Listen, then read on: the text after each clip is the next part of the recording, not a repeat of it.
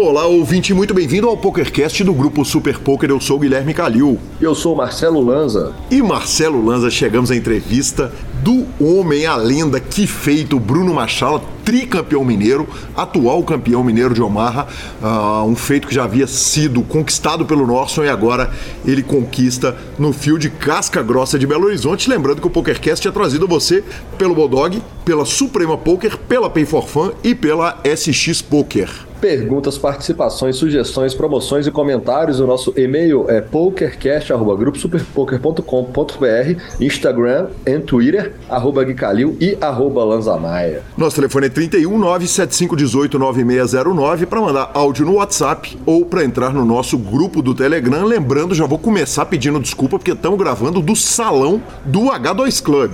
Inclusive, não é a primeira vez que fazemos, não será a última. E vou te falar, a vista tá bonita daqui, viu, professor? Aí sim, e eu confesso que se você tá no salão do H2, eu, eu faltou, faltou ar ali na hora que eu já tava no Instagram e Twitter, porque Lanza Maia tá meio baqueado, então a voz vai estar tá meio estranha ao longo do programa. Perfeito, perfeito. Vamos, vamos, vamos do jeito que dá, que tá bonito. E vamos direto para as nossas notícias, mas não sem antes passarmos pela Bodog Poker.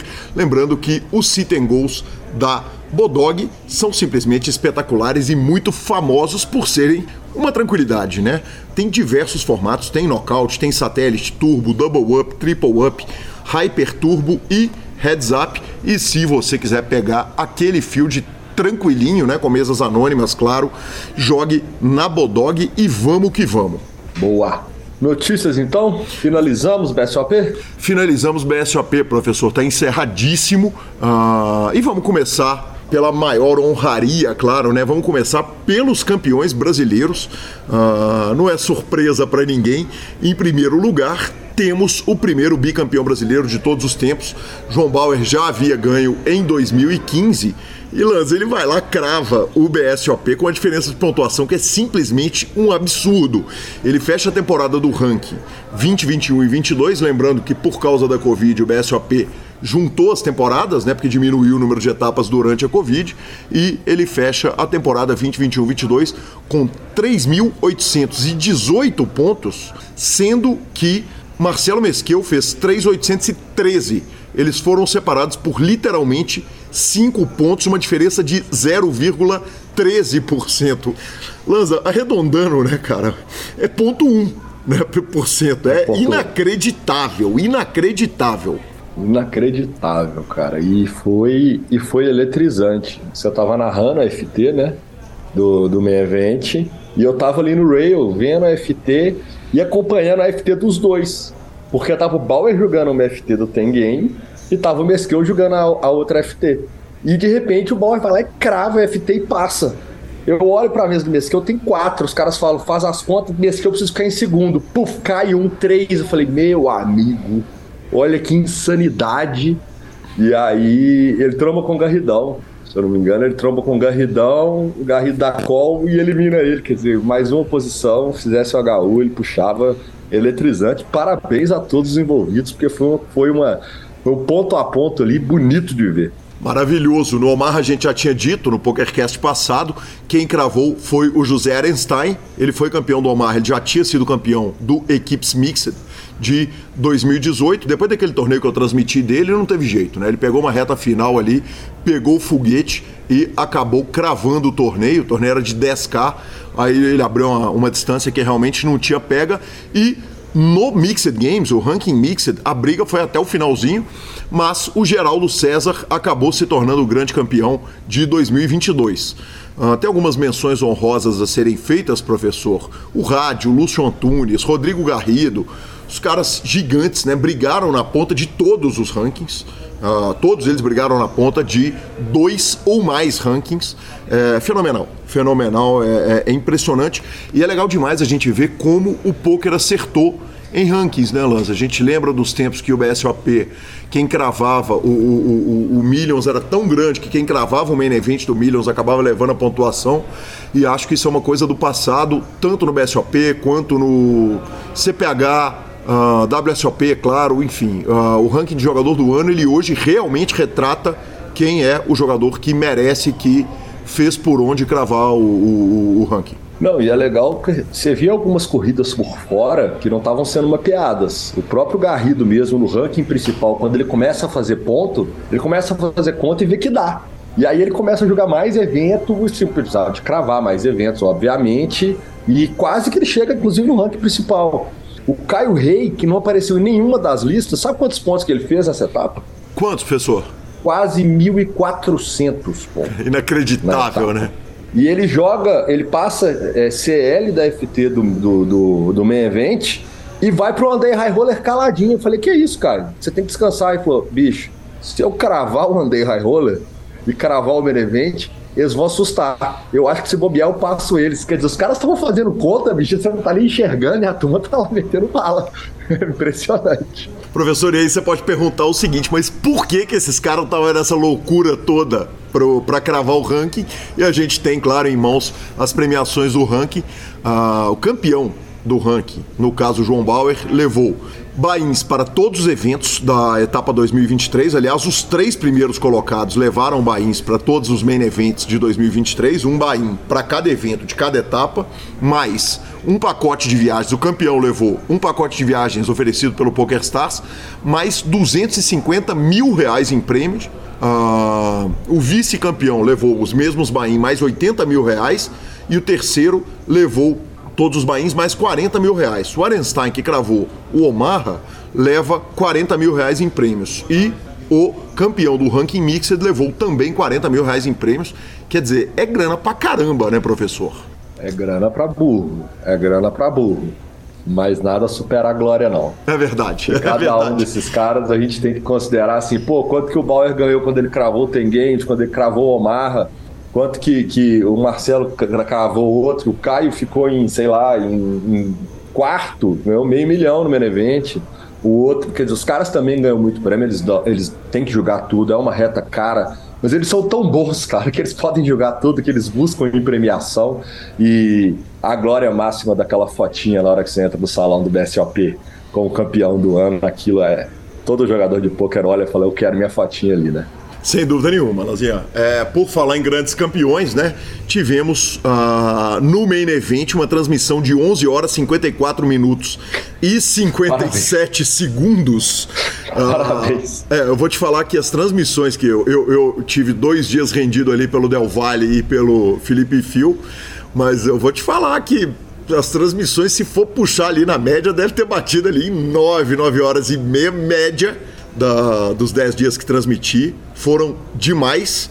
É, a estrutura do main event ela acabou piorando, porque a gente fez, por exemplo, um four-handed que chegou a durar 4 horas. E isso foi muito impressionante, né? No final das contas, acabou virando uma turbeta, não tem como, isso é da natureza do torneio de pôquer. E o Denis Ramos, que ficou com meio blind, com menos de quatro jogadores, com quatro jogadores restantes, acabou cravando o torneio, levou um milhão e meio de reais. Segundo colocado, o Ender Oliveira, o goianinho, 970 mil reais. Terceiro, o Dene Martins, 615 mil reais. Em quarto colocado, o Caio Rei. Foi inacreditável. A reviravolta do Denis Ramos foi incrível. E a carreira dele é muito incrível, né? Ele é um jogador que é dono de time e agora consegue o resultado ao vivo, já está convidado para o PokerCast e já confirmou, professor, inclusive intermediado por ninguém menos que o querido Leonardo Cansado, que é amigo dele, né? Aí sim, né? Quem não é, né? Exatamente. Quem não é amigo de Leonardo Cansado? Essa é a pergunta que não quer se calar. ah, muito bem puxado. Foi, foi, foi muito legal, cara. Foi muito legal. Das 11 horas e 47 minutos de transmissão, eu confesso que eu acompanhei ali do Rail 9 horas e 47 minutos, tomando doses cavalares de gin, maior do que precisava, provavelmente.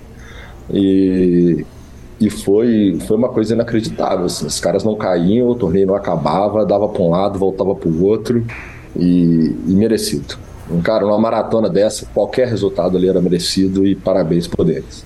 Sensacional, sensacional. Dando uma passada pelos outros torneios, o Leires, 190 entradas, foi o segundo maior Leires de todos os tempos do BSOP, 600 reais com 50 mil reais garantidos. Carla Duarte, grande campeã, 20.570 reais. Camila Velar, segunda colocada, 13.900.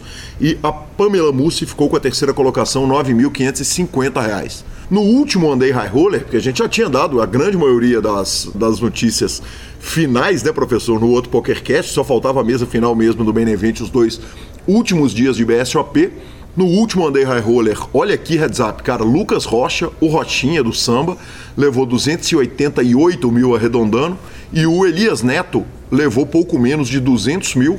Os dois, claro, já passaram pelo, pelo PokerCast. E no Multi-Day High Rollers final, Kim de Souza levou 650 mil reais depois de acordo, Victor Santos leva 516,810 e Pedro Cavalieri 400 mil 730. Que evento, professor? Que evento nota 10, cara? É, é, sem palavras.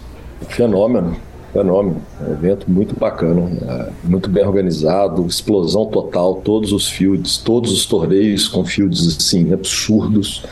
É, aquela organização que a gente já sabe, já conhece, né?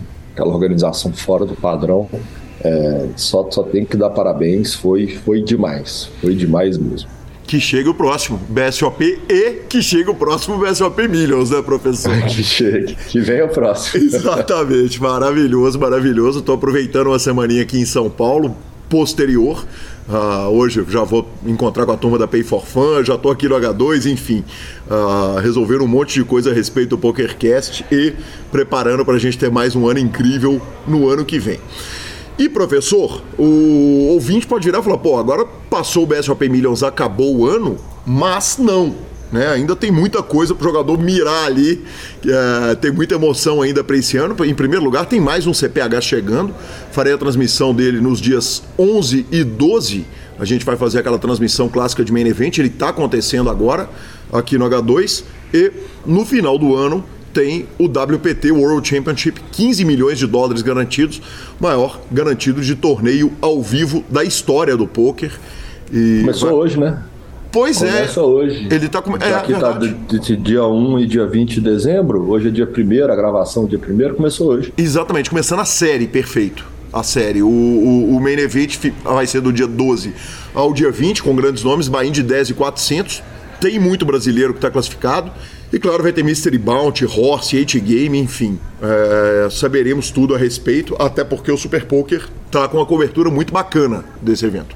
É, e é óbvio que a brasileirada quem não está classificado vai dar uma descidinha, né? A gente sempre sabe que vai ter uma turminha que vai descer para poder apertar os coleguinhas. Ah, sem dúvida, não tem nenhuma dúvida. Nesse caso, subir, né?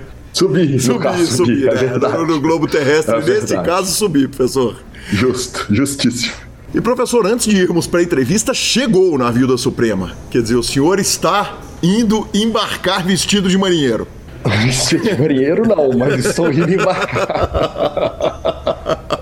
Estou indo embarcar é, a gente estava dando uma olhada na programação, assim, muito show bacana, muita festa legal. Vai ter um high roller lá. Agora tô sabendo, é oficial, vai ter um torneio high roller. A turma toda vai estar tá lá, é, muita resenha. E também tem o prêmio Suprema. E eu também estou indo como expectativa da SX ganhar prêmios. E, cara, bala, né? Bora pra cima e não sei como eu nunca fui navio, então tomara que eu não, não sinta a oscilação do mar, né? Eu não passe mal. Leva o Draminha por desencargo, mas não vai passar é, mal, não, professor. O, o Draminha eu não posso levar, porque Gabi ela chega perto do Draminha, ela dorme 12 horas. Compramos um Vonal agora, que eu acho que vai resolver o problema. Mas, cara, mas não costuma ter problema, não. É muito tranquilo, cara. É muito tranquilo e vai ser demais, velho. Ah, tomara, cara. Eu acho. A expectativa tá boa. A turma sabe fazer festa, sabe organizar evento. Eu imagino que vai ser algo fora da curva e semana que vem eu conto pra turma como que foi. Com a grande vantagem, né, professor, que vocês vão assistir Copa do Mundo no navio, não tem jeito lá, você não ouve o vizinho gritar gol antes, né? Vai estar tá todo mundo no mesmo telão. Não tem spoiler, é oficial, não tem spoiler. Maravilhoso. Bora de entrevista? Bora de machalão? Vamos bora de machala. Não sei antes falar da Pay for Fun, sua carteira digital com cartão de crédito pré-pago. Abra pelo link, aliás, vão encontrar com aqueles homens maravilhosos. E agora é época de Copa do Mundo. Nada melhor do que você ter uma carteira virtual que passa dinheiro por mais de 300 sites. É aqui eu uso, inclusive, é o meu cartão de crédito pré-pago de Uber, de iFood, dessas paradas todas. Então venha para Pay for Fun e abra pelo link e ficamos com Bruno Machala.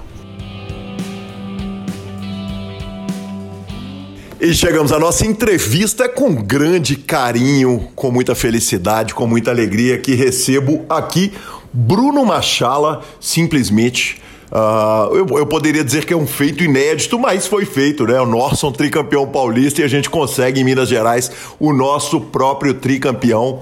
Bruno Machala, muito bem-vindo ao PokerCast. Que prazer e que honra te receber. O prazer é todo meu, Gui, de estar tá, né, sendo entrevistado. Eu sou né, é, ouvinte do, do programa e é uma honra estar aqui com um programa que eu gosto tanto e sendo entrevistado por uma pessoa que eu gosto tanto, meu grande amigo Guilherme Calil. Que prazer, que satisfação. Machala, uh, o clássico do PokerCast é quem era o Machala antes do poker. No seu caso, eu vou perguntar, vou te pedir para ser curto no que era antes do poker, porque a pergunta seguinte vai ser quem é o Machala fora do poker. Então, mas eu começo com o clássico do PokerCast. Quem era o Machala antes do poker? É, é, pois é, quando você me convidou para entrevista, eu falei assim, eu já, essa resposta eu já tenho que ter pronta porque, né? Mas quem era o Machala antes do poker? Era o meu Machala sem o poker, né? Porque quando eu comecei a jogar poker, eu tinha eu já tinha minha filha mais velha, que é a Helena, a Cecília ainda não, mas eu já era funcionário do banco, é, já era casado com a Flávia, não tinha nada diferente disso, né? Ou seja, é, simplesmente houve a introdução do, do poker na minha vida. Mas é, é a mesma coisa que eu faço hoje. Eu sou funcionário do Banco Brasil e tenho minha família e tudo. Não tem tanta diferença em relação a isso. Perfeito. Uh, vamos falar um pouquinho a respeito da sua vida, então, fora do poker? Uh, primeiro o seguinte: em qual prateleira está Bruno Machala? Prateleira do profissional, prateleira do recreativo, uh, prateleira do recreativo, casca grossa que vai dar trabalho onde sentar. Uh, quer dizer, batendo um field há três anos, um tricampeonato estadual uh, num estado casca grossa como é Minas Gerais, em, em qual prateleira vocês colocam? E essa pergunta ela, ela, é recorrente, sabe? Muita gente é, fala. É, eu costumo dizer que isso vai depender muito de como você conceitua o jogador profissional. Certo? Eu tenho, na, na, na minha visão, que o jogador profissional é o jogador que leva a vida jogando poker. Ou seja, ele, ele a principal atividade dele é o poker certo? Então eu não me considero um jogador profissional nesse sentido. Eu me considero um jogador, se o, o, o contrário de profissional é recreativo, me considero um jogador recreativo. É, mas eu venho vencendo esse field que eu jogo aqui em, em BH e Minas, né? Durante três anos. Né? Então eu acredito que eu tenho meus méritos em relação a isso, mas não me considero profissional. Agora, se você considera profissional um jogador que tem bons resultados, eu tenho bons resultados no poker, né? no, no, no field life, que eu não sou muito de jogar online, raramente entro no jogo online, nos aplicativos, alguma coisa assim. Eu tenho bons resultados durante todo o tempo que eu comecei a jogar poker em 2012 é, eh, e não tive nenhum ano negativo durante esse período. Mas eu não me considero profissional porque a minha profissão eu brinco que eu sou profissional do mercado financeiro. Uhum. Perfeito. Você estava falando a respeito de bater o field dos jogadores recreativos. Uh, vamos falar um pouco antes de fora do, do, do, do, do poker. Vamos estender um pouco a respeito disso, porque a primeira coisa é o seguinte: você é um funcionário concursado bancário, correto? Sim, sim. E, e a vida de bancário eu imagino que não deve ser brincadeira, porque uh, vamos começar contando para o espectador do resto do Brasil o que, que demanda ser campeão mineiro. Quantas etapas foram e quantos dias você tem que jogar em cada etapa para poder disputar o ranking em, em, em condições de ganhar? É, nesse último ano, né, no, no em 2018 e 2019, esse, esse último ranking foi de 2020, né? Porque uhum. é, foi pausado devido à pandemia. Mas 2018 e 2019, é, com a casa onde estava sendo disputado o campeonato de 2018, ela fechou. Então, o que, que aconteceu?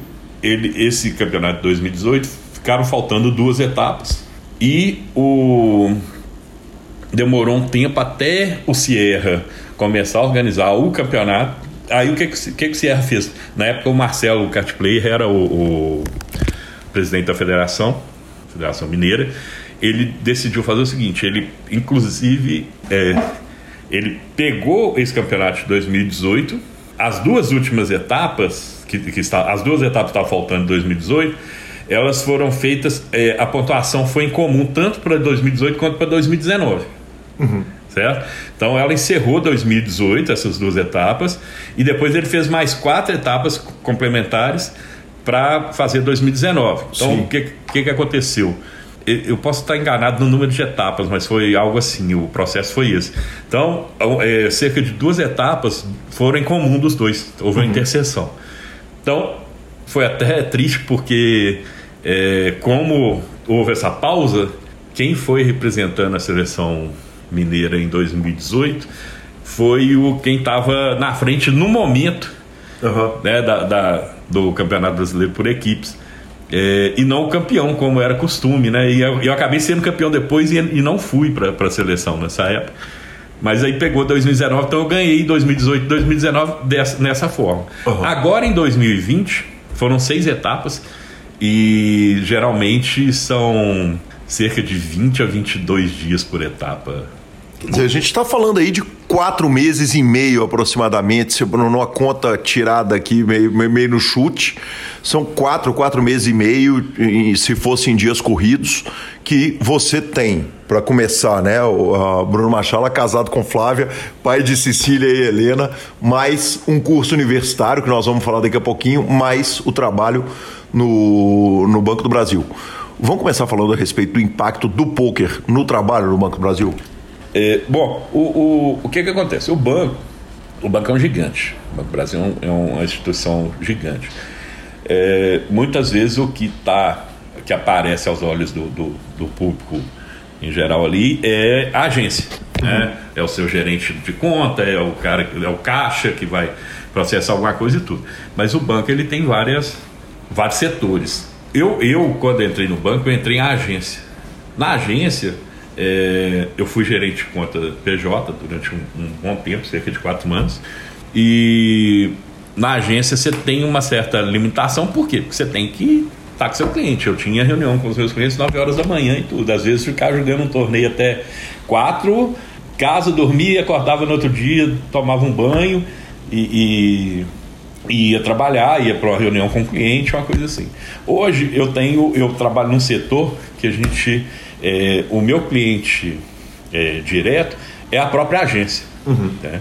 O, os gerentes de, de, de, conta pessoa jurídica, eles captam operações de crédito, investimento, capital de giro, e eu sou o funcionário que faz a análise dessa operação, a análise técnica dessa operação, viabilidade econômica, documental, esse tipo de coisa. Então eu tenho uma certa flexibilidade para poder, é, por exemplo, durante o Mineiro, eu combino meu gente, não, eu vou pegar 10 e meia da manhã, 10 horas da manhã, porque aí fica mais tranquilo de eu, de eu, de eu estar tá jogando. Entendi. E aí você vai soltar mais tarde, quer dizer, você vai largar mais tarde e vai correr direto para o clube de novo, com certeza. Sim, sim. Já, já né, pego, pego ali às 10 horas, saio em torno de 19 e vou para o clube e, e, muitas vezes fiquei lá até 4 e meia, 5 horas da manhã. É bem desgastante, é bem desgastante. Perfeito, atrelado a isso tem um curso no meio do caminho, curso de filosofia e eu agradeço tantas horas que já passamos conversando a respeito disso e, e, e um curso muito legal, mas, mas completamente distante tanto do poker quanto do trabalho no Banco do Brasil. Por que filosofia? pois é. é, cara, a filosofia sempre foi uma grande paixão, né? Eu fui durante a minha, a minha infância, a minha adolescência, um leitor voraz. Agora, bem menos, porque o tempo, né? A gente foi ficando cada vez mais curto. E eu fui um, um leitor voraz que, que devorou muita coisa da, da, da, da filosofia. Meus 13 anos eu já tinha lido é, Rousseau, já tinha lido um pouco de Marx, é, um pouco de, de, de Platão, com certeza. Então, assim, já é, me despertei para esses assuntos, muito novo. Então sempre foi um grande, uma grande paixão. Aí depois de, de né, já estar no Banco do Brasil, já ter a minha família e tudo, eu acabei fazendo o Enem, passando e, e na época eu poderia escolher lá entre cerca de 50 cursos e, e Óbvio que em alguns deles eu não quero passar nem na porta da, da, da faculdade, porque né, não tenho afinidade com, apesar de, de, de, achar importante todos os ramos de conhecimento, não tenho esse tipo de preconceito. Mas filosofia sempre foi aquela grande paixão e acabei é, indo para o curso de filosofia. Tenho muito prazer no, no curso hoje. mas também não é fácil, é uma carga de leitura muito, muito grande, muito densa, né? então assim, ela acaba tomando uma, um, um, tempo grande. Então, vou fazendo aos pouquinhos ali, porque tem o poker, tem, tem a família, tem o banco, então eu faço ali duas, três matérias, às vezes quatro num, num semestre, devagarinho, e daqui a, acho que final do ano que vem vocês vão ter mais um filósofo na praça. Que maravilha, que maravilha. Existem planos profissionais para o Bruno Machala filósofo? Ah, não, não. Isso aí não, não tem pretensão de, de atuar na filosofia, não. O, geralmente o filósofo, ele. A área de atuação dele é na academia, né? É, é, dando aula, é, redigindo artigos, pesquisa, trabalhando com pesquisa. É, e hoje tem uma, uma demanda também grande por, pelos filósofos na é, revisão de textos, né?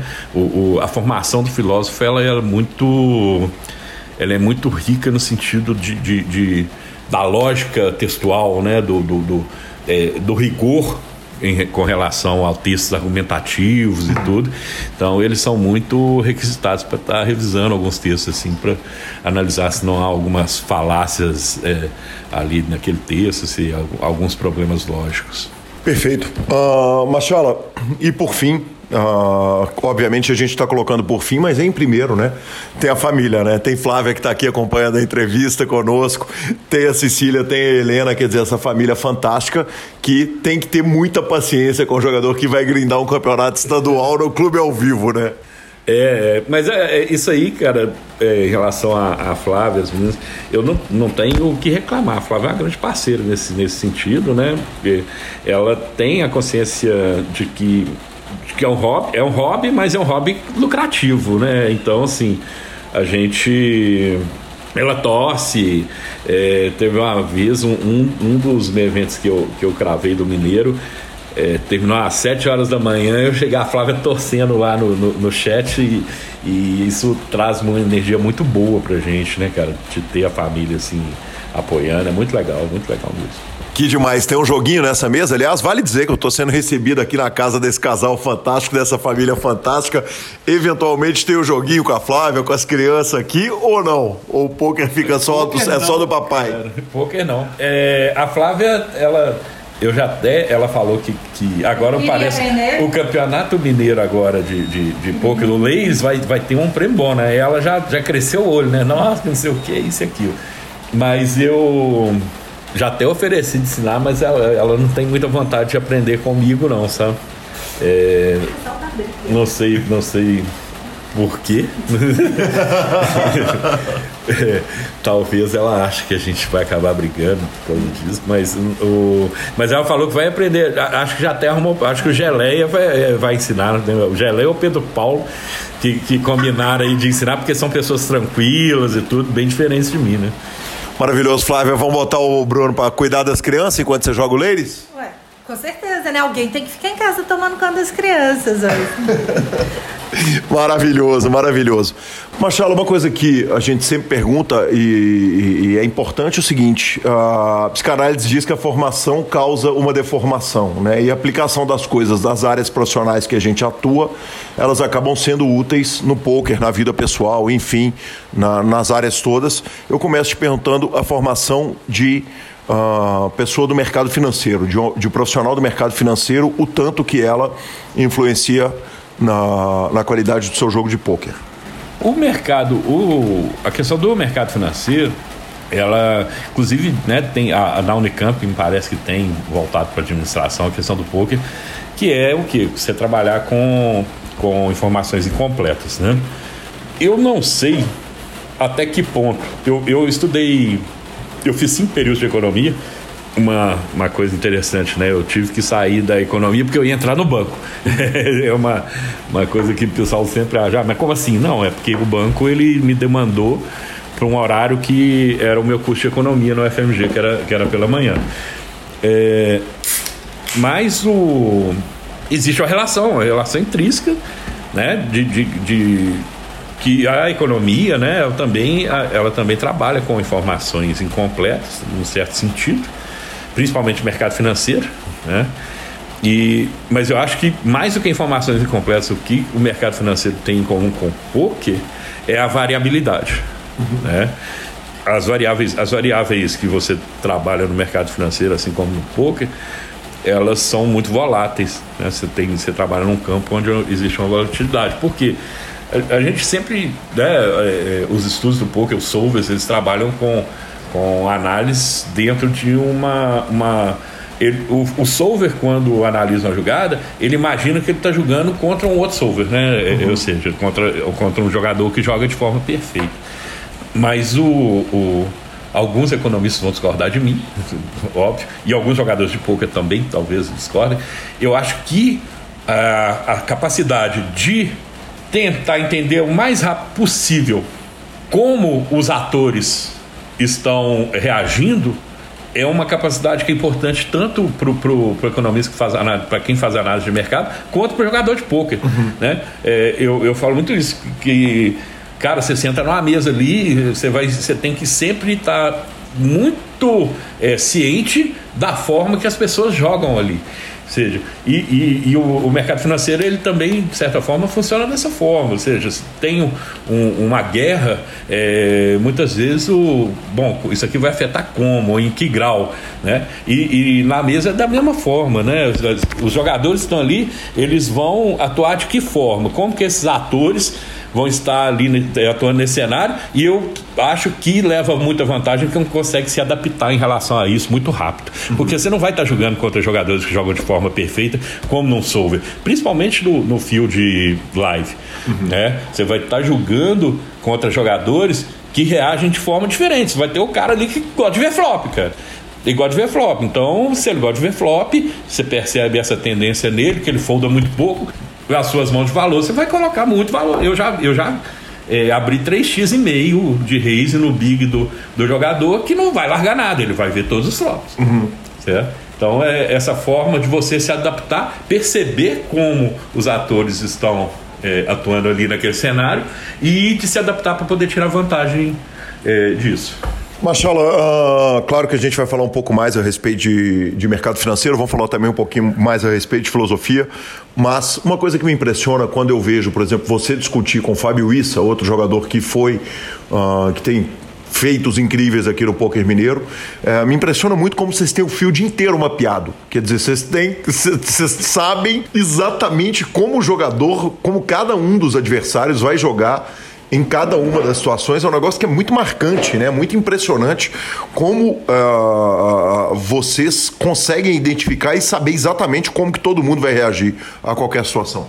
É, é um abraço pro Issa, meu, meu amigo Issa e meu mestre. Né? Que passou pelo PokerCast logo no começo é, dele, inclusive. O Issa, o Issa é, eu devido ao meu pouco tempo, eu não, eu não, não estudo formalmente o poker com da forma como eu deveria estudar, né? Mas a, as discussões sobre mãos, sobre situações, elas foram muito importantes na minha formação. E no início, o meu tutor era, era o Issa, né, cara? Eu, eu em alguma situação, em dúvida, eu virava assim, isso, e ele, ele sempre respondendo, sempre muito solícito, grande amigo que eu tenho hoje.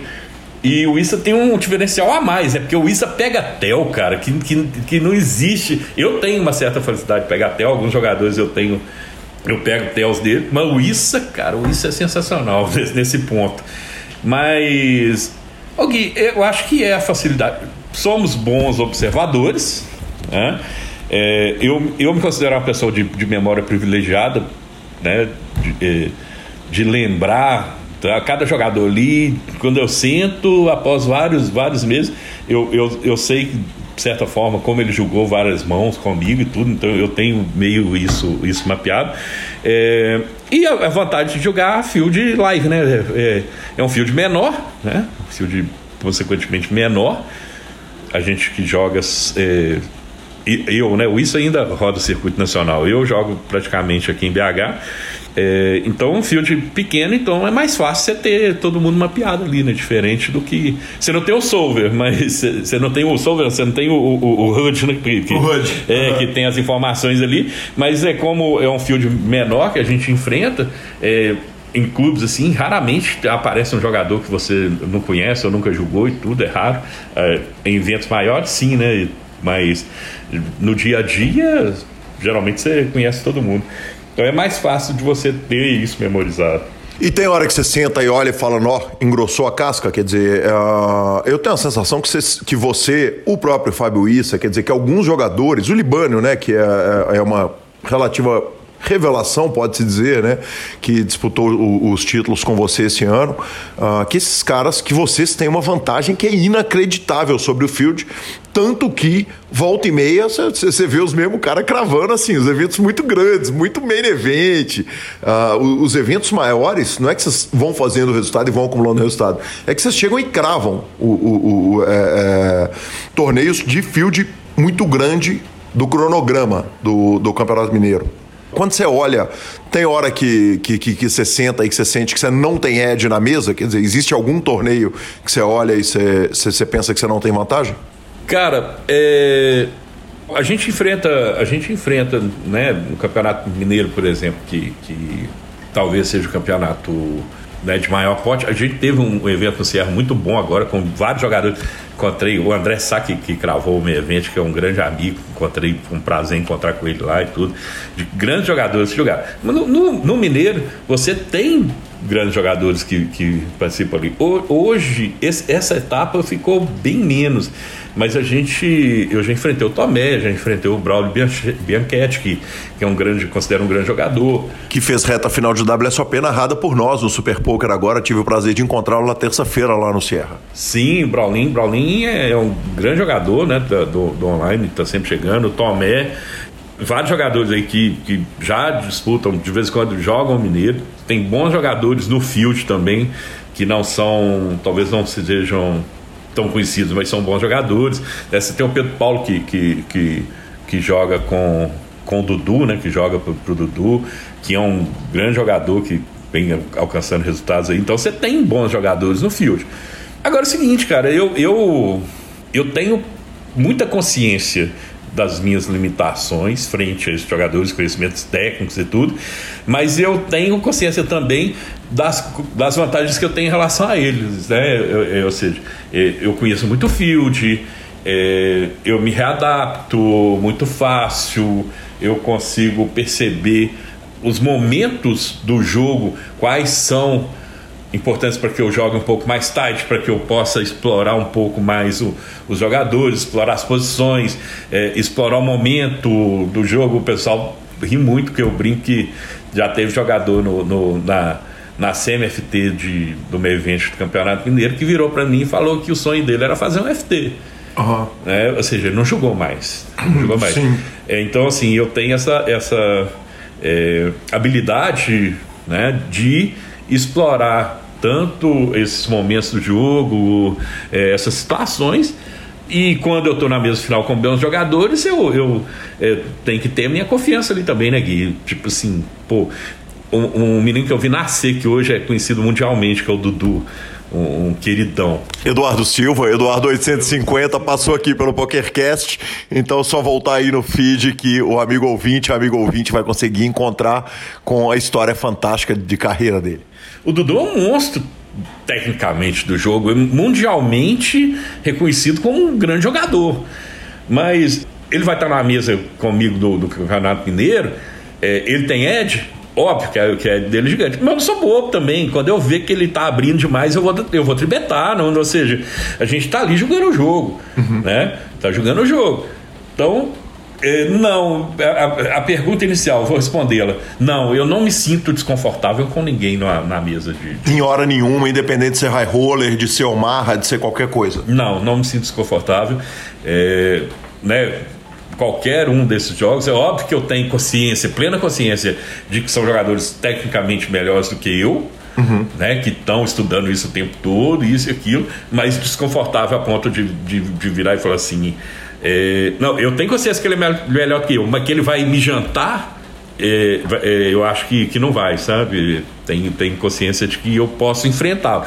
Óbvio que eles são jogadores melhores, mas eu não vou ser uma presa fácil numa mesa na mesa dessa. Perfeito.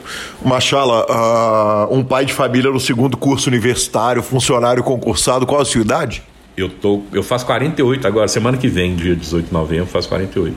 Perfeito. Eu queria que você uh, fizesse uma análise jogando torneios ao vivo o que, que a idade traz de bom e o que, que a idade prejudica para você na disputa num Campeonato Mineiro por ranking, ao vivo, com field, quer dizer, fazendo uma análise geral de tudo que a idade traz de bom e, e, e onde que ela te, te pega no contrapé ali.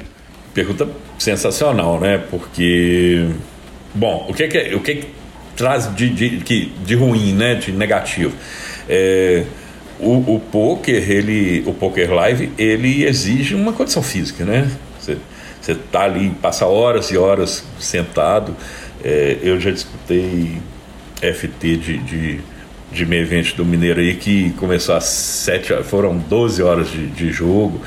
É, você ficar 12 horas ali sentado traz, traz um, um, um, cansaço e tudo, então acaba, acaba afetando, né? A gente não tem aquela energia que os meninos, né, 20 e poucos anos têm ali.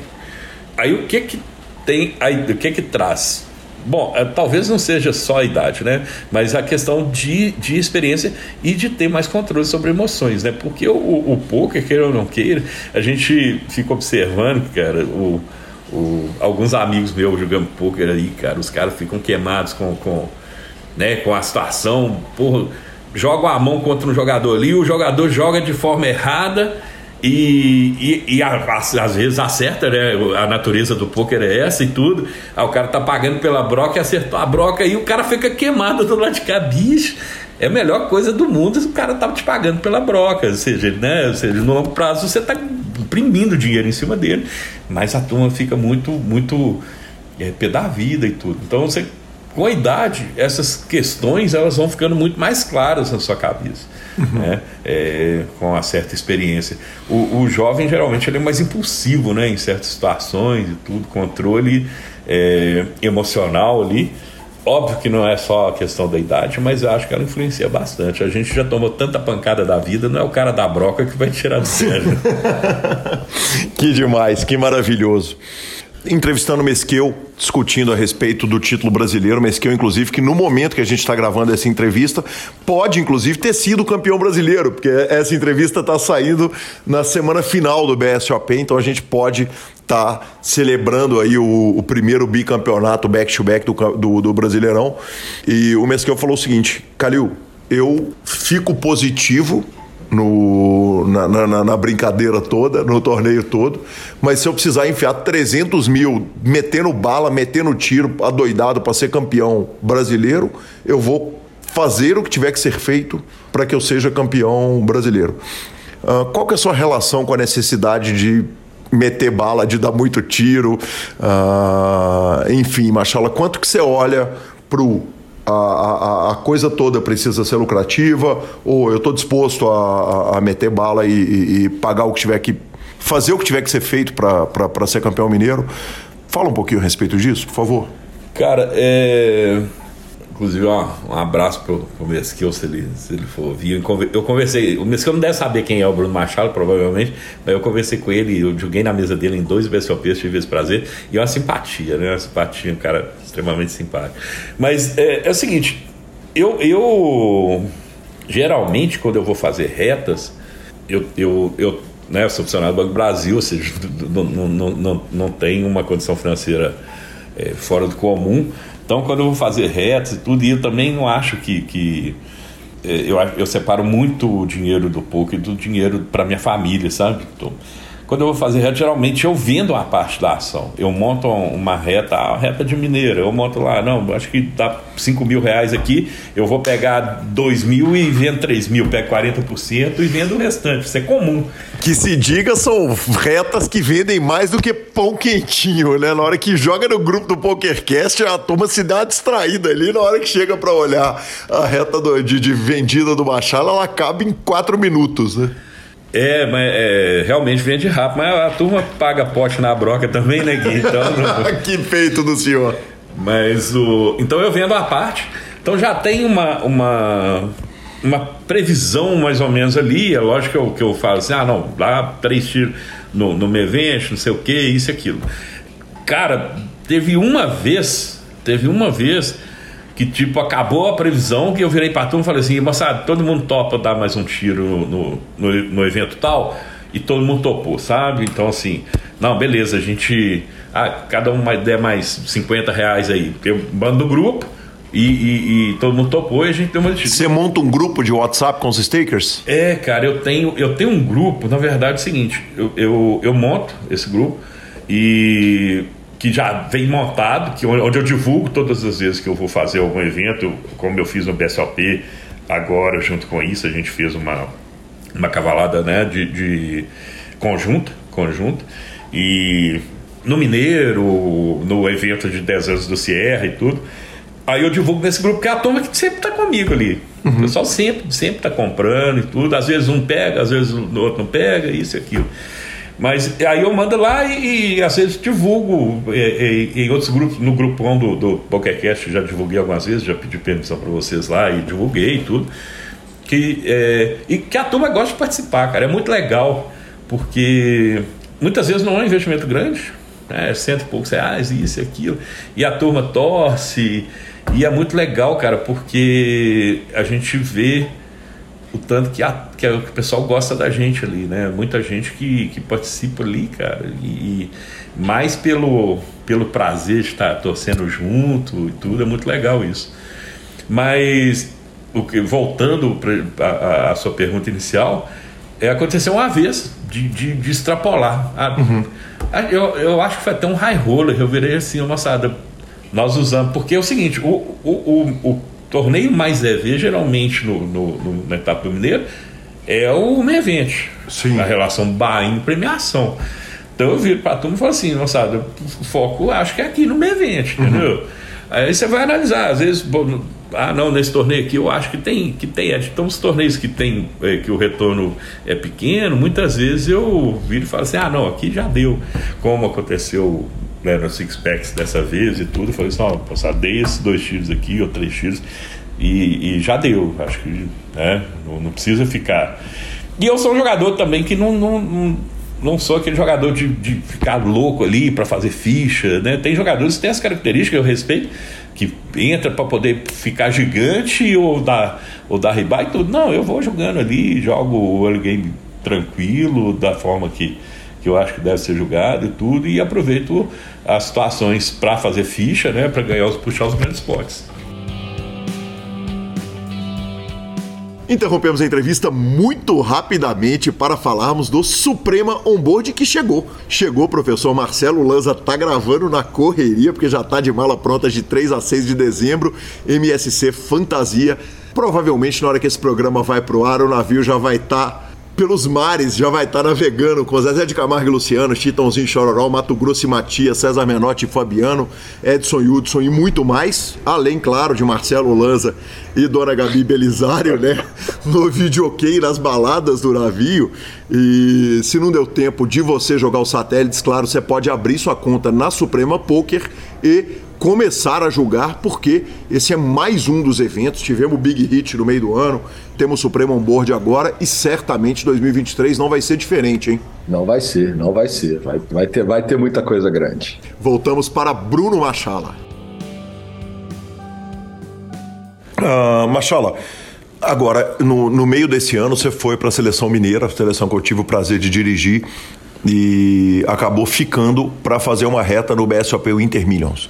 Quando você sai do field que você está acostumado a bater de uma forma muito consistente. Né? Esse ano uh, tivemos o título de main event, quer dizer, o, é, o, o, que saiu de foto, você é daqueles jogadores que eu brinco, e é muito comum essa brincadeira no PokerCast, você sabe, o ouvinte sabe, que eu, eu brinco que se ganhasse 100 reais para cada foto que, que saísse, não precisava nem da premiação do torneio, já estava com a vida resolvida ali nas fotos. Quando você sai do field do Campeonato Mineiro e vai enfrentar o field de Campeonato Brasileiro, a diferença é brutal, é abissal ou não? É, cara, tem, tem, tem a diferença sim. O, tem a diferença quantitativa, é óbvio, né? São os torneios, né? Você vai jogar o, o BSOP, principalmente o Millions e, e, o Inter Millions, né? São torneios que estão. O Inter Millions até achei que estava mais vazio dessa forma, é a segunda vez que eu, que eu, que eu vou jogar. Né? Você tem um tamanho de field e óbvio que uma qualidade de field é, um pouco melhor. Né? Então assim, o que, o que, que eu percebo? É, É, por exemplo, eu, eu sentei. Eu, a primeira vez que eu fui jogar o Millions, cara, eu sentei na mesa, tava o Kowalski, é, tava o Pitão, o Pitão que eu, que eu, já tinha visto aqui de BH, né? No, no, fiquei conhecendo o Pitão de uma forma é, é, melhor agora durante o, o, Campeonato Brasileiro por equipes, ele estava junto, uhum. ele junto com a gente lá. É, então, assim, peguei esses jogadores na mesa. O Kowalski, Kowalski é um monstro, né, cara? O Kowalski é um monstro e é, jogando com ele ali, é óbvio que, que é um jogador uma qualidade extrema que está ali nessa mesa. Agora, eu acredito que quando você vai pesar proporcionalmente o tamanho do field e a qualidade, eles acabam se equilibrando. Né? Óbvio, se você tem um field maior, a tendência de ter mais jogadores de, de, de de muita qualidade técnica ali é, é, é maior, né? É, mas eu acredito que a proporcionalidade elas talvez se mantenha num, num certo sentido. Mas é, é, aquela questão da variância também, né? Você pode sentar numa mesa. Eu sentei no, no, no Intermilhas no dia 2 do, do meu evento, é, numa mesa complicada, assim. Tinha, a, tava a Carol do Preto, tava o, o Norson na minha canhota, né? O, o, eu me esqueci agora, mas tinha dois jogadores muito conhecidos no, no field também. É, que estavam que estavam nessa mesa, né? Foi até teve até uma situação engraçada, teve uma, uma, menina que saiu de uma de uma outra de uma outra mesa e, e ela devia ter uns 30 minutos mais ou menos de torneio, e ela saiu, foi remanejada para nossa mesa, sentou na minha direita assim, e ela sentou e falou assim: Nossa, ai, graças a Deus que eu saí daquela mesa lá. Aí o cara foi, perguntou: ah, Por quê? Não, bicho, a mesa complicada, todo mundo tribetando, não sei o que. Ele virou e falou assim: Eu não tenho uma boa notícia para te dar, não. porque, porque ela sentou na mesa bem casca grossa, assim, né? Eu tava na esquerda dela, o, o nosso é, é, na minha esquerda, tinha vários grandes jogadores. Então, né, a tendência de você pegar uma mesa mais difícil em torneios que tem um field é, nacional, ela é maior. Mas acho que a proporcionalidade ela acaba se mantendo. Não, não sei. É difícil vai fazer essa análise, né? É, uhum. Primeiro que a análise de um, de um ponto de vista é, meu, né, de primeira pessoa, que, uhum. que uma amostragem é, relativamente é, pequena. Sim, muito pequena e tudo. Então, assim, é difícil fazer essa análise. Mas eu tenho a impressão que acaba se mantendo a proporcionalidade. Te brilha o olho, Machala, quando você olha uh, ah, para esses torneios? Quer dizer, agora está chegando o MSOP Millions com 78 eventos, uh, ah, 13 dias no WTC, gigante e tal, e não tem jeito, né? No final das contas, é o seguinte, você tem profissão, tem faculdade, tem família, tem, tem, tem, coisa demais né, ao lado ali para poder abraçar, te brilha o olho, o coraçãozinho fica partido de, de, de, ficar aqui vendo o evento gigante acontecer lá? Ô, ô Gui, é, cara, eu acho esses eventos uma delícia de sair jogar, né, cara? É muito gostoso. A gente teve lá agora em, em julho, né? Eu tive a oportunidade de estar de férias e fui lá, né, para representar a seleção, o Campeonato Brasileiro por, por equipes. A pena que a gente. É um, torneio, é um torneio muito interessante, né? Que todo mundo sempre pergunta, né, cara? Pai, pô, mas já. Cara, é, tem uma variação gigante, né? Um torneio de uma variação muito grande, tudo, são torneios tubo ali, tudo. Mas é uma delícia, né, cara? O, o, o, você tá jogando esses eventos. Eu acho que tem um crescimento. É, você, como jogador, né? Você pode conhecer vários jogadores ali de, de, de altíssimo nível e tudo.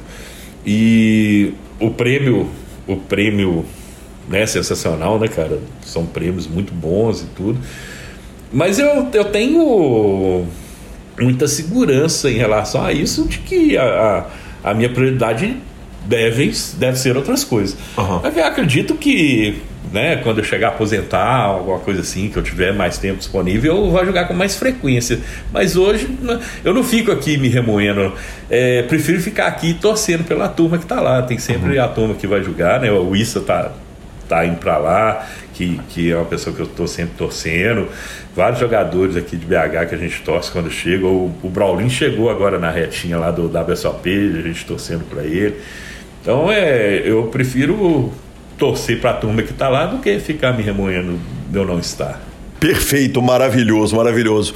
Marcelo, uma coisa importante a respeito dessa, desse título do Main Event, que eu falei, Marcelo, você é campeão? Você falou, não, ele ainda tem. Eu tô mil pontos na frente, ele tem 200 pontos para disputar num torneio A, 300 para disputar no torneio B, 200 para disputar no C e mais 300 para disputar no D. Eu falei, peraí, mas então ele tem que cravar os quatro torneios para te tomar o título? Você falou, é, não sou campeão. Eu não sou campeão. Enquanto não apitar o final desses jogos aqui, eu não cravei a parada. O Marcelo tem superstição? Não, Machala não tem superstição nenhuma, cara. Machala é, é, é muito é muito prático. Eu, quando, quando você e outras pessoas me perguntaram isso, eu tinha plena convicção de que se, só se acontecesse algo extraordinário que eu perderia o título. Mas algo extraordinário a gente já viu eh, acontecer vezes. muitas vezes, né, exatamente. É, é, foi que nem o, o, o, Galo ano passado, né, para ser campeão brasileiro, que tava todo mundo assim, não, já é campeão, isso aqui não entrega a taça, que a gente, nós atleticanos, estavam daquele jeito, né? Não, peraí, vamos, vamos com calma, né? Mas é, não, não tem, não tem superstições é, nenhumas, na verdade. Na verdade, eu sou um, um, uma pessoa muito cética, né? É, não, não, acredito. Muitas coisas que às vezes as pessoas até acreditam, né? Energia positiva, energia negativa. É, não, eu não tenho esse tipo de, de coisa, não. O que traz um momento fantástico para eu te perguntar a respeito do curso da filosofia no poker. A aplicação do curso da filosofia. A teoria dos jogos, ela é uma cadeira da filosofia? Não, na verdade, a teoria dos jogos é uma. Ela, ela foi desenvolvida mais para economia, né, cara? Uhum. economia, um jogo de informações incompletas ali. É, a filosofia é até bom ter a oportunidade de falar nisso, porque a, a, eu percebo que a imagem que a filosofia tem das pessoas em geral é uma imagem um pouco deturpada, né? Que é a, a viagem, né? O, a turma, ah, não, que os caras da filosofia ficam lá viajando, isso e aquilo, é muita viagem. Isso. Cara, não é, na verdade, a filosofia ela é muito racional, né? Ela. A base da filosofia é o pensamento é, é, rígido, né? Óbvio que respondendo questões que são questões muito amplas, né, cara? É, questões tipo é, o que é a mente, né? Poxa, é, hoje hoje está muito em voga, né? Da, falando da, sobre a inteligência artificial, né?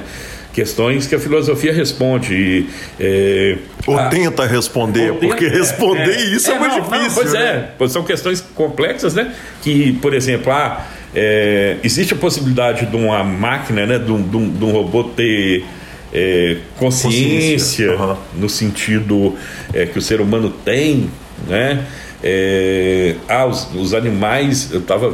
É, eu vi um filme Dica cultural, vou, vou, por favor, por aqui, favor, aí sim. É, que, que é o, um tem na Netflix, cara, que se eu não me engano é o Professor Polvo. Sim, maravilhoso. E é sensacional, que é um documentário sobre a cognição é, nos povos, que é, que é um animal invertebrado, né, cara? Ou seja, é, até que ponto o povo é consciente. E, e, e é sensacional, porque tem uma vez para poder fugir lá de um tubarão, ele se esconde atrás de conchas, ele, e ele consegue na situação ali, buscar o lugar mais seguro possível, que é nas costas do tubarão, que o tubarão não vai conseguir pegar ele nunca. Uhum. Então, assim, isso é um, um, indício de uma cognição no sentido de, de, de prever situações e, e, e, analisar que aquele local para ele é muito, é muito seguro e tudo. É, então a gente estava trabalhando com, com, com isso, né, cognição animal e, e, inteligência artificial e o que, que é a mente humana, né? Ou seja, é, desde o, o, a ideia cartesiana de que existe uma mente né, separada do corpo, que tem. É, que é uma ideia que, que, que vem né, muito próxima das religiões, né, que existe uma alma que está uhum. fora do corpo ali, que tem uma que é, um, que é dual, né? A gente é, é, é, mente de um lado e corpo do outro e tudo, até as teorias é, fiscalistas. É, eu te perguntei a respeito da teoria da, da simulação, né? E você falou, cara, você é, acha que hoje, tratando simulação, no Nick Bostrom está tratando isso com. Né, né, dando muitas entrevistas a respeito disso. Isso foi tratado lá na, na Grécia, né? Antiga. É, não, essa discussão, essa discussão é muito antiga, né? É óbvio que hoje, hoje você tem um, um... Simulação no sentido de Matrix mesmo, sim, né? Sim, é, é. O que são os é, os, os, céticos radicais, né, que a gente chama de so, uhum. solipsismo, né, que na verdade que, o que que o solipsista fala que, que foi de certa forma uma, uma premissa para o argumento cartesiano, né, de, de, de, da dualidade corpo e mente, né, que ele ele toma o existia aquela, aquela ideia do, dos céticos, né, do, dos chamados solipsistas, que você não tinha, a gente não tem como ter certeza de nada. Né? O, o, que a realidade está fora do nosso alcance. Uhum. Né? Ou seja, você pode é, ser simplesmente, você que está ouvindo esse podcast, pode ser simplesmente um cérebro numa cuba cheio de eletrodos que estão induzindo que você acha que a realidade é que você está ouvindo esse podcast com o Gui Calil entrevistando o Bruno Machado e isso seja nada disso seja real uhum. né? É, então quando você toma uma premissa dessa como verdadeira cara é, isso impossibilita qualquer desenvolvimento dentro da, da, da metafísica da teoria do conhecimento poxa né? agora o, o que o, a turma trabalha hoje é que é muito é, beleza se você for tomar como base essa premissa, mas essa premissa ela não é muito fácil de acreditar, né, cara? É muito mais fácil que o, o, o ouvinte do, do PokerCast acredite que ele existe mesmo, tem um monte de boleto para pagar e que esteja ouvindo a gente conversando agora. Ou seja, é muito mais plausível. A, a gente tem, hoje tem, é muito mais aceita a ideia na filosofia, apesar de, de do, do, do método filosófico ser um método muito rigoroso, de que a gente tem uma plausibilidade é, que as coisas é, ir para o lado mais factível, ou seja, a melhor explicação possível para uma certa situação. A melhor explicação possível é que o mundo é real, né, cara? Que a gente está aqui sentado e, e é, conversando e tem uma mesa na frente, que essa mesa é real e tudo. Porque senão você impossibilita muita coisa, né, cara, de, de em relação a, a, ao desenvolvimento da filosofia e do próprio conhecimento humano. A minha vontade é sentar com você e falar mais quatro horas a respeito desse tópico, mas eu tenho que voltar e te perguntar o seguinte: esse nível de conhecimento do ser humano, de conhecimento da história, de conhecimento filosófico, ele agrega no poker? Cara, agrega, agrega. É, acho que agrega mais como metodologia. É, eu acabei tocando nesse ponto aqui e, e a gente acabou desviando. Porque o, o, o pensamento. Maravilhoso, inclusive, né? Essa conversa vai ter que ser gravada em algum momento. Aliás, falaremos do, do, do, dos seus planos de podcasts. O, o, o, pensamento, o pensamento filosófico, é, como, eu, como eu vinha dizendo, acabei desviando, né, que o pessoal acha que, que, é, que é viagem, não. Na verdade, cara, é muito rigoroso, né? A filosofia ela trabalha, ela trabalha basicamente com, com, com o seguinte: ah, eu tenho uma premissa A tem uma premissa B e tem uma relação entre elas, eu sou capaz de chegar a uma conclusão, certo? E então, é, é, é basicamente, a ideia é, é, um exemplo que é muito utilizado quando você começa a estudar a, a filosofia, né? É, todo é, brasileiro é sul-americano. Machado é brasileiro, logo Machado é sul-americano. Uhum. Ou seja, é, é, esse encadeamento lógico sobre questões muito complexas, que é utilizado na filosofia, ele te ajuda no poker. Porque uhum. é o seguinte, cara, é, é, você tem, beleza, você tem informações incompletas ali no poker. Mas se o cara, a não ser que o cara seja um total maluco, mas aí eu já tenho a informação de que ele é um total maluco, se o cara tá. Eu tô dando reis, o outro me tribetou, o outro, o outro é, é, é for beta aqui, eu dou qual, o outro chove, cara, na minha cabeça ele tem uma, ele tem uma boa mão. Uhum. Ou seja, tem um encadeamento lógico ali, né? De ah, não, eles, os jogadores vão fazer, em, de um modo geral, esse tipo de ação com esse tipo de range. É a base do poker. Uhum. É a base do poker. É, ah, não, é, é, é, ah, mas aqui é bolha. O cara vai tribetar mais, beleza. Na bolha, aí você tem, né? As premissas. Na bolha, os jogadores tendem a tribetar com mãos com range um pouco maior. Ou seja, você está ali trabalhando com, com, com questões lógicas que a gente trabalha na filosofia o tempo todo. Uhum.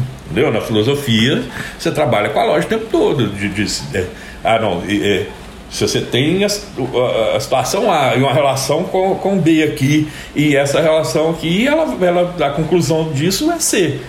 No poker você vai trabalhar com isso.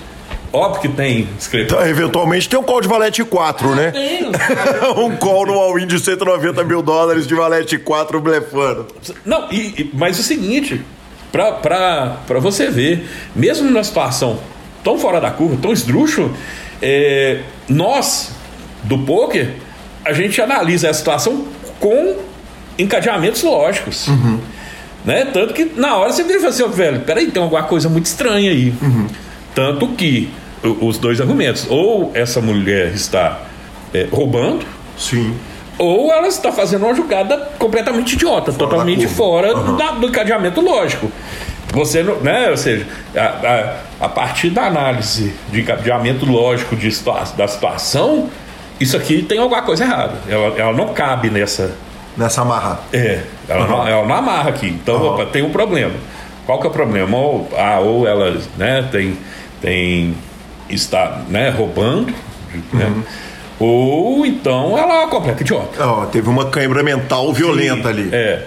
Então, é, você vê que nós, jogadores de poker, e nós, jogadores de poker, não, nós, seres humanos, buscamos encadear, logicamente, as nossas ações. Óbvio que é, é, a gente brinca na, na filosofia, né? Você tem o, o, o, o, nosso mundo contingente aqui, que é o que está acontecendo, mas você tem mundos possíveis. Tem mundos possíveis que o Vala 4 é, é, é, é normal. Apesar de que essa, esse argumento é muito utilizado na metafísica. Na lógica, não, né, cara? Na lógica, ele é normal em qualquer mundo possível, na verdade. Sem dúvida nenhuma. Machala, algumas coisas aconteceram esse ano que foram muito especiais. O primeiro é o seguinte: você está mirando num tricampeonato mineiro e tropeça no título de Omaha no último torneio, na última reta. Me conta isso. Pois é, cara. O, o... Que que eu, eu sou um fã de Omaha, né? A, a, acho. Inclusive, uma coisa importante para trazer para o espectador é que quando eu falei a respeito de quem ia jogar o que na seleção, você se prontificou a jogar o Omaha e acabou jogando o Omaha. Uh, uma das mesas que você jogou foi o Omaha lá na, na, na, na, reta lá do nosso torneio. É, eu joguei, joguei o, o City Gold de, de Omaha.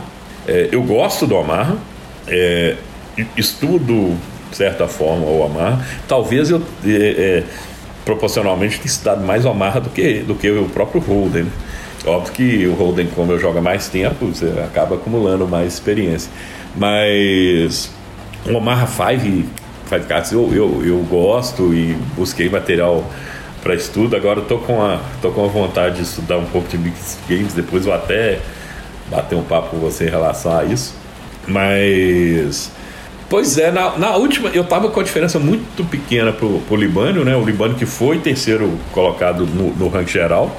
Quem que foi o segundo? O segundo foi o Vitor Naruto, um jogador, um jogador profissional. O Libânio, o Libânio não é jogador profissional naquele conceito de profissional que a gente tá falando. O Libânio ele tem um depósito de material de construção em, em, em Betim que um grande abraço para ele se ele estiver ouvindo, que é uma pessoa sensacional, um cara educadíssimo, né? Uma finesse. Ele, a Dani, esposa dele. O Vitor Naruto também, fiquei conhecendo, casado há pouco tempo, a gente ficou conhecendo a esposa dele, outra pessoa que é sensacional. Mas o. No último, no último torneio, cara, eu tava com a diferença muito pequena ali, né? Do, do foi um torneio de, de. Eu cravei o, o Equipe Mix, você estava até lá né, nesse uhum. dia, né? Que eu estava jogando ali com o Equipe Mix e o Equipe Mix pontua pro, pro Omar. Então eu cravei junto com, com, com o Iago, meu parceiro. Aí eu pontuei bem ali e o Libânio não chegou, ele jogou com o Naruto, inclusive, os dois jogaram juntos. E aí ficou. Na, na última, no último torneio tava com a diferença bem, bem pequena entre a gente. E tava o, o Libânio em primeiro, eu em segundo e o Cabeça em terceiro. O que que acontece? O, eu acabei eliminando o Libânio fora da, da faixa de premiação. É, Lembro bem, tava lá. Ele não, ele não pontuou, ele não pontuou. Eu caí dentro da faixa de, de premiação e pontuei e fiquei na seguinte situação, como o Cabeça ainda estava no jogo, o Cabeça se é, fizesse HU, ele era o, o, campeão de Omar. Cabeça caiu em nono, salvo engano, e eu acabei puxando aí o, o, o título de Omar também. Mas fala aí, tem um problema, né? O título mineiro vem como a Jules Rimet, que o, o Sierra fez uma taça pro terceiro colocado do a primeira pessoa que fosse tricampeão mineiro levaria a taça definitivamente. E é difícil explicar para o field brasileiro, mas ele é literalmente do tamanho de uma geladeira. Eu estou exagerando ou não?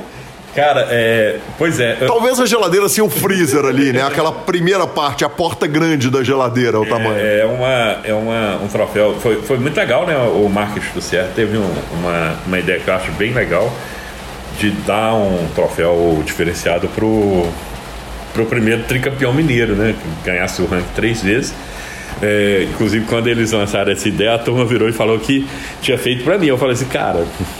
E foi no início, né, do, do, do, do quem tinha chance? Porque o Clauber é bicampeão falecido. É, o Clauber bicampeão falecido, eu sou bicampeão, mas não tem nenhum outro bicampeão. Mas uhum. poderia, por exemplo, eu não ganhar e o Issa ganhar, o Issa que já foi campeão, ganhar o segundo campeonato e ganhar o terceiro, ou uma outra pessoa que, que, que esteja aí né, disputando ou alguém. Ou então, o que eu falei assim, galera, o mais provável é que esse troféu fique aí por anos, Não, e anos. anos e anos. Era, era o natural, era, claro. Era. É porque. Beleza, eu ganhei duas vezes, mas eu, eu poderia não ganhar o terceiro, ser um outro jogador qualquer, o Naruto, qualquer outro jogador. Então, falei assim: ah, a tendência é que esse troféu e acabei ganhando. O... É um troféu gigante, cara, é 1,30m, salvo engano, de, de, de troféu. É... Só que aí eu, eu acabei conversando com o Diogo, que é o vice-presidente da, da federação, e falei com ele, cara, é, foi uma ideia tão sensacional que eu acho que vocês podem deixar no, no, no clube e ir agregando as plaquinhas, porque vem o, é, tipo, estilo Libertadores. Né? Libertadores, né? exatamente. Tem o nome lá do. Tem o nome do Caiafa. É, o Caiafa foi, foi, foi campeão mesmo, né? Tem o nome Alexandre Yoda foi campeão. Do Yoda, é. do Isso, tem os nomes uhum. lá, né? Na ano. Aí eu falei assim, cara, é tão sensacional que eu acho que vocês podem deixar no clube cada campeão que, que, que, né, agora em 2023, quem vai ser o campeão do ranking geral, coloca o nomezinho dele aí, acho bem legal. Tudo aí ele falou assim: ah, legal, mas nós vamos fazer uma réplica para você num tamanho menor. Aí eles vão fazer a réplica. Porque, cara, eu tenho dois cachorros, aquilo ali ia encher de pelo aqui, que ia ser uma maravilha, né? Aliás, o que tem de troféu nessa casa não é brincadeira. Não é brincadeira. Meu querido Bruno Machala, caminhando para a reta final da nossa entrevista e está chegando 2023. Uh, o Campeonato Mineiro saiu diferente. Vão ser três grandes etapas, com bains muito grandes, em eventos muito grandes. Uh, se der uma runada, quer dizer, vão para o Tetra, uh, qual que é o olhar? O Gui, é, é o seguinte, mudou, mudou muito, né? É, acho que até a, a variância é um pouco maior agora, são três etapas é, ficou um campeonato atrativo, né? Os eventos bastante atrativos. A gente vai estar, inclusive, como vocês são ouvidos nacionalmente, convidar a turma aí para vir jogar um evento, porque, cara, é um baile de mil reais e meio milhão garantido. Bem, bem legal. Vai ser no Automóvel Clube é, a primeira etapa, né? Automóvel Clube que é um, um, um local bem, bem legal de conhecer e tudo, bem confortável. Então mudou muito, mudou muito. Eu, eu costumo falar, o Issa fala assim, ah, o Issa me xinga, né? Ah, você tá falando isso da boca para fora. Porque eu viro e falo assim, cara, eu não. Eu não entro, tipo assim, ah, vou disputar esse ranking. De forma alguma. Eu vou jogando ali, né? Esse ano, por exemplo, esse, esse ano, a primeira etapa, cara, eu fiz muito ponto. Fiz muito ponto. Eu cravei vários torneios, pontuei bem, fui jogador da etapa, é, o melhor jogador da etapa desse ano. É, então, assim, eu tive uma regularidade muito boa. No, eu fui. Nas seis etapas desse ano, eu fui jogador, melhor jogador da etapa em uma e, salvo engano, fui o segundo colocado em outras três ou quatro, né? Então, assim, tive uma regularidade boa e tudo. Mas eu não entrei ali para disputar. É óbvio que na última etapa, na penúltima etapa, como eu estava liderando, aí eu virei e falei para turma, falei assim, aqui, se quiser puxar, né, aperta o pé aí. Vai suar. É, é. Mas nessa última etapa a gente chegou, eu, eu Naruto e Libano, chegamos com uma diferença de menos 150 pontos. 150 pontos é um ITM, cara. Um ITM. É óbvio que o primeiro evento da, da etapa foi o, o meu evento eu acabei cravando, eu abri uma vantagem de cerca de 800 pontos logo no início, que foi primordial.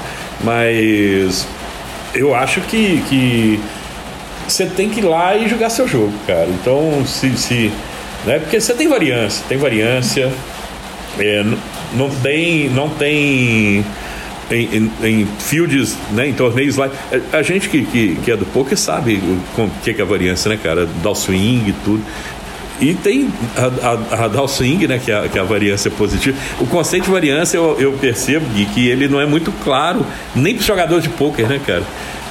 Variância é o que? É aquilo que, que é, estatisticamente é a, o que está desviando ali, está desviando da média, né, cara? Desviando do, do, da média. Então é o seguinte, vai acontecer para cima e para baixo. Então eu, eu, brinco com a pessoa que eu, eu, esses três anos aí eu peguei uma variância positiva, né? Eu, vou te falar que variância durante três anos seguidos, que peito do senhor meter essa, como diz Casimiro. Machala, por fim, o seguinte: uh, nós pegamos o, no começo da pandemia uma reta de home game, os home games dos aplicativos ali que eu cheguei a jogar com você, eram jogos que não eram nada baratos e que, e que deu para fazer um dinheiro bom ali naquele começo de pandemia. Quer dizer, o Machala tá atuando nos torneios, mas tá nos cast games, se o cast game tiver bom o suficiente. Quer dizer, onde o jogo tiver bom, o senhor vai estar tá lá. É, eu, eu. Às vezes eu jogo. O cast game ele, ele tem uma, uma, coisa interessante que ele não te toma tanto tempo no sentido. Óbvio que se você for profissional, profissional de, de cash game, você vai ter que grindar ali, né? Tem que ter volume. Sem volume você não vai chegar a lugar nenhum. Mas, por exemplo, uma coisa que, que eu tenho feito cada vez menos é entrar nesses torneios é, online que ah, começa 7 horas da noite e vai terminar às 5 e meia da manhã do dia, devido uhum. ao, ao, meu trabalho, às minhas, às minhas responsabilidades fora do poker. Então o cash game ele torna interessante, né? Que você grinda ali duas horinhas, uma horinha e meia, dá uma descansada, depois, se for o caso, pega outra sessão. E o foi bem interessante aquela época porque Five Cards, né? Que, que começando ali a turma a engatar no Five Cards e tem muita ação e a turma não tem muita noção do que está fazendo, né? Então acaba sendo, sendo lucrativo. A gente jogou no clube lá, no, nos, nos home games online lá e é, deu para arrumar um dinheirinho, viu, Gui? Ô, oh, tá louco, eu sei bem. Tava lá.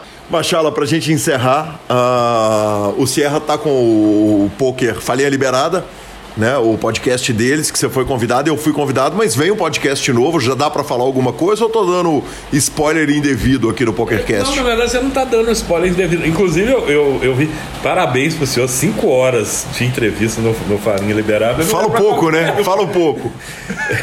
é, eu até parabenizar o Sierra, acho que, acho que ficou sensacional o formato, né? Ficou bem, bem leve o Falinha Liberada. É, Cara, esse projeto do, do, do, podcast, do outro podcast, né, que seria eu e Renato apresentando, que era o, o, o Alceu, ele existe há muito tempo. Ainda a gente está ainda lapidando como que vai ser, mas base, e ainda não sabemos quando será, mas tem a perspectiva de ser algo como um, um podcast lá no Sierra e buscar pessoas que não são jogadores profissionais de poker. Né? Por exemplo. Para falar de quê? Para falar de tudo e de poker também. Ou seja, é, é, vou pegar um exemplo aqui que eu me veio à cabeça: o Bruno Soares, que é, que é tenista. E, e, que a gente sabe que, que ama o poker. E que passou pelo PokerCast também. Sim, é, que foi entrevistado no PokerCast. Seria o, o, o público-alvo para entrevista, entendeu? Ah, vem cá, vamos falar do, da sua vida no tênis, da, né, de Olimpíada e isso e não sei o quê, e o seu contato com o poker. Uhum. Né? É, o, o, não seria o nosso foco nesse sentido, óbvio que pode haver, mas, por exemplo, o Eduardo 850, que é jogador profissional de poker. Uhum. É, seria esse tipo de pessoa que tem um contato ali. O, o é o que, o que, você provavelmente fez com o Gabriel Pensador. Uhum. Né? Gabriel Pensador é o quê? Ele é um músico conhecido nacionalmente, um rapper que está jogando o poker ali né, cara? O que o Thiago Camilo, por exemplo, Thiago Camilo, é, a profissão dele é no, no, automobilismo, né, cara? Ele, e ele tá ali é, como um fã do poker. Então a gente tentar entrelaçar essa coisa é, do, do, cara que não é jogador profissional de poker, mas tem o poker faz parte da vida dele ali no certo ponto. E, e bater papo com essa turma lá. Sensacional, meu querido Bruno Machala. Um minuto antes do início do BSOP, um dente quebrado na tarde de hoje. E você me recebe com esse carinho na sua casa. Você, Flávia, Cecília, Helena, me recebem aqui. Cara, que honra, que feito inacreditável, que feito impressionante, maravilhoso. Meus parabéns. O título mineiro está em boas mãos. Ano que vem você vai estar na seleção mineira. Faço votos que eu esteja também. Mas enfim, cara, que demais, que honra, que prazer uh, ser recebido por você na sua casa aqui e, e que vê o Tetra. Ô Gui, a, a, honra, o prazer é todo meu, né, cara? Eu, como ouvinte do, do, do PokerCast, sei da, da importância desse, desse podcast é, para o poker brasileiro, né, cara? O trabalho que vocês fazem há anos e anos e anos é sensacional, o trabalho que vocês fazem. É, a gente é, tem muito carinho pelo programa. Eu, eu tenho muito carinho pelo programa. Tenho muito carinho por vocês também, que são, são meus amigos. Mas tenho muito carinho pelo programa porque ele é um, um divulgador do nosso poker. Ele é, nos faz conhecer melhor aí. Né? Cara, é uma honra aqui. Eu estou sendo entrevistado por, no mesmo programa que entrevistou monstros, né, cara? O Ned Guy o Dudu e tudo do, do, do, do poker. É, então, assim, a honra é toda minha. E o convite, você está sempre convidado para vir aqui em casa, porque o papo é sempre muito bom. É muito bom. E, aproveitar também, como eu, eu sou ouvinte do programa, participo lá do grupo e tudo, mandar um abraço para a turma lá, para todo mundo. Não vou ficar citando nomes aqui, porque a turma vai ficar com ciúme, né, cara? Mas é, um abraço para todo mundo aí, que eu sei que tenho certeza que vocês vão ouvir a entrevista. E eu tenho que agradecer o convite e a honra de estar aqui dando essa entrevista para vocês. Machala, subido no salto alto, sem modéstia nenhuma. Quando que Minas Gerais vai ter de novo um tricampeão back to back to back, três anos seguidos no poker? Cara, nem é questão de, de salto alto, não. O, o é porque a, a, probabilidade é muito pequena mesmo. É muito difícil. Não. não é, igual eu falei, tem uma variância embutida aí, óbvio que tem. É óbvio que eu sou um competidor é, é, forte, não, não, não vou negar isso. Mas tem uma variância, cara. Você pegar três anos seguidos é muito difícil, cara. Muito difícil. Por mais que. Vamos pegar aqui, cara, um jogador. Vamos supor que o, que o, que o Dudu, que eu, eu já citei várias vezes aqui, vira e fala assim: não, eu vou disputar o Campeonato Mineiro agora, né? Vou abrir mão um pouquinho do, do, do online ali, vou disputar o Campeonato Mineiro. Cara, é muito difícil, é muito difícil. Por quê? Porque tem uma questão de variância, tem que dar sorte também, é óbvio que, que tem. Né? Mas. Então eu acho que não, não é. Não é salto alto, não é porque a probabilidade é muito pequena. É no muito... nosso tempo de vidas, dificilmente. Cara, é difícil, é difícil. Pode ter, pode, pode, pode acontecer. A, a, a possibilidade, ela existe. Possibilidade existe. Probabilidade, isso é, é, é, diferente, né? Pode acontecer de agora em 2023, 2024, 2025, alguém conseguir. Pode ser. Mas é, é, é, é bem provável, né? É bem provável que, que tenha a sorte teve do meu lado aí durante esse período. Que peito do senhor. Muito obrigado, meu. que satisfação. Obrigado, Machala. Oh, que isso, Gui. Tenho que agradecer, não. Eu que tenho que agradecer a oportunidade. Um abraço pra turma aí. Professor Marcelo Lanza, que homem maravilhoso, hein? Que homem, hein? Que homem é Machalão. Tive o prazer que, de estar o, com o ele. O que dizer, né? Pai, filósofo, uh, funcionário público concursado de banco, tricampeão de pôquer estadual ao vivo, seleção mineira de pôquer.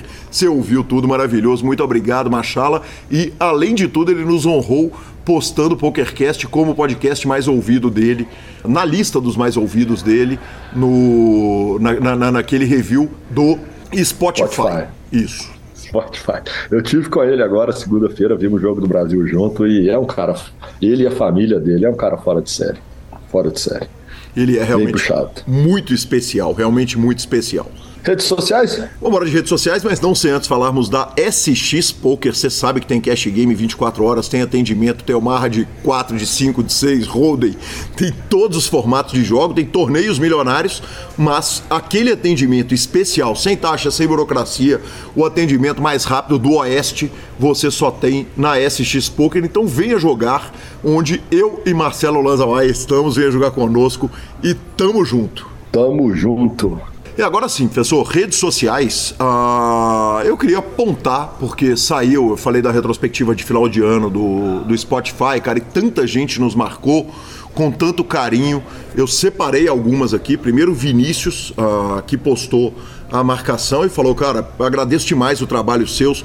Ele é muito fã, uh, dá aula numa faculdade numa cidade vizinha, viaja quase todo dia para trabalhar e nunca dormiu. Vai sempre ouvir no podcast. Então, muito obrigado pelo carinho, cara. Que sensacional, Vinícius. Ele passou 4.800 minutos ouvindo o PokerCast. Maurício Júnior nos colocou como o primeiro podcast mais ouvido, falou que a gente entrou na frente do Corinthians dele, né? muito, muito justo, inclusive, hein, professor? One time, né? One time. Vai, Corinthians. É porque a gente faz mais podcast que o GE da Globo. E a gente ganha nesse critério lá e perde no do Jefferson Cussoli, que a gente foi o segundo podcast mais ouvido, mas o primeiro foi o xadrez verbal, que solta 5 horas de programa por semana, né? É, é, o que eu falo, o xadrez verbal, se você realmente acompanhar o xadrez verbal, ele vai ser, ele vai ser sempre o mais ouvido. E os caras transformaram o programa em 4 a 5 horas semanais, inacreditável. Inacreditável, exatamente. O Luquinhas postou que ouviu 6 mil minutos do PokerCast, isso basicamente são 100 horas. Que homem, muito obrigado, que honra. Que honra. Bruno Machala, como eu disse, tem o Super Poker como seu primeiro podcast mais ouvido. E por fim, o Evil Well consumiu 3 mil minutos e nos colocou também no primeiro lugar da sua lista. Mas e algumas curiosidades, porque tem o, o a estatística para o ouvinte, mas tem para os podcasts também. E o PokerCast, algumas coisinhas que eu separei aqui, foi ouvido em simplesmente 26 países. O top 5 tá, foi agradecer a, agradecendo a todos os nossos correspondentes internacionais. Todos os nossos correspondentes internacionais. Por incrível que pareça, a Austrália não está no top 5, hein? Primeiro Brasil, segundo Estados Unidos, terceiro Portugal, quarto Canadá e quinto Irlanda. Canadá e Irlanda aí é, é, é, é, novidade, é breaking news aí aparecendo nessa, nessa ordem aí. Breaking news, nos avise, né? Você que está ouvindo esse podcast da Irlanda, nos avise. O PokerCast está entre os 5% mais compartilhados no mundo. A principal forma de compartilhamento é o WhatsApp, mas muita gente mandou por link direto, Instagram, etc. e tal. E então só nos resta agradecer a todos os ouvintes do PokerCast, a todo mundo que contribuiu com esse projeto, nossos patrocinadores maravilhosos. Muito obrigado. E, e, essa é uma amostra de carinho, né? Você está entre os 5% dos, do, dos podcasts mais compartilhados no planeta Terra. Significa que todo mundo é assim: recebe, vê o PokerCast e encaminha para o colega, né? Igual a gente pede, encaminha para a mãe, para o pai, para o tio, apresenta o podcast e a turma faz. Muito obrigado mesmo, sensacional. É, se eu não me engano, estamos a. Esse é o programa de número 248. Estamos a 248 ou 249 semanas no ar ininterruptas. E queremos, cara, aqui mais algumas boas semanas. E, e obrigado mesmo pelo carinho e por tudo. Maravilhoso, maravilhoso. Vamos de finalização, professor? Ah, claro, vamos de bora de finalização. Superpoker.com.br é mais que poker, é super poker. Na aba de clubes você tem a guia de clubes do Brasil, onde jogar a agenda diária de torneios. No YouTube, transmissões ao vivo dos maiores torneios de poker do mundo, análises técnicas, o tá na mão e um monte de coisa. Bibilisca.com, cobertura mão a mão de torneios pelo Brasil e pelo mundo. E na Twitch do Grupo Super Poker, o trabalho do querido Alan e, além disso, as melhores transmissões. Dica cultural. Nós assisti um filme muito legal, cara, The Disaster Artist. O artista do desastre é sobre um, um, um diretor de cinema e, cara, para quem gosta de indústria do cinema, fica a recomendação. Então, o Mano Rit Gomes, por exemplo, é um cara que vai dar call nessa parada e, e é absolutamente demais. Eu acho que tudo é spoiler, assim, ao, ao falar do filme. Mas, cara, que nota dessa? Que, que, que filme nota dessa? Boa. Cara, eu vou falar o especial de Natal que saiu no Disney Plus do Guardião da Galáxia. Então, para quem se diverte, são 50 minutinhos ali de diversão pura. A Disney costuma prestar esse tipo de bons serviços eventualmente, apesar da quantidade de coisas ruins que ela tem lançado ultimamente. Essa foi uma grata surpresa. E também, cara, no Netflix eu só comecei a ver, mas o que tudo indica está incrível, é a Vandinha. É a série que saiu, são oito episódios. Vandinha da família Adams, porque é o que tudo indica, a menina dá um show à parte de interpretações. É, pra você ter uma ideia, detalhes pequenos, tipo, ela pisca durante nove vezes na série inteira. Que a Wanda não pisca, tudo indica, ela não pisca. O personagem não pisca, e a menina não pisca também. São umas coisas muito malucas, mas parece que tá show de bola.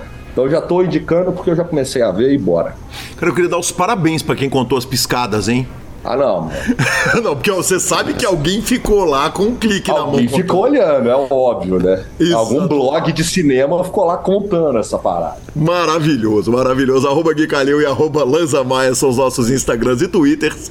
Lembrando que o PokerCast é trazido a você pela Bodog, pela Suprema Poker, pela SX Poker e pela Pay for Fun. Estamos no Spotify, Deezer, YouTube, Amazon Music e Podcast Players. Nos indique, nos dê cinco estrelas, especialmente no Spotify e no iTunes. Aliás, o Spotify avisou que a nossa nota é cinco estrelas mesmo. Quem ouve nos dá essa nota. E a edição é do maravilhoso Rodolfo Vidal. Um grande abraço a todos e até a próxima semana.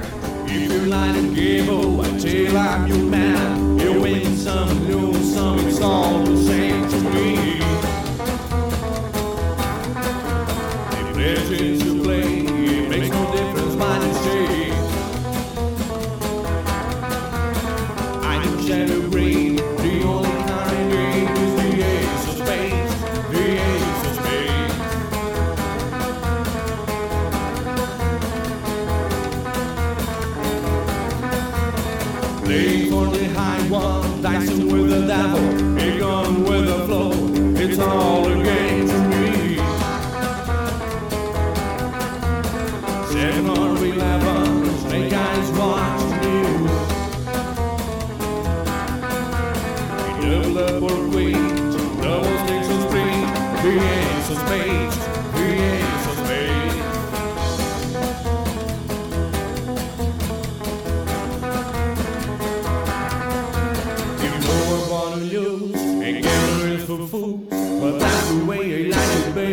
I don't want to live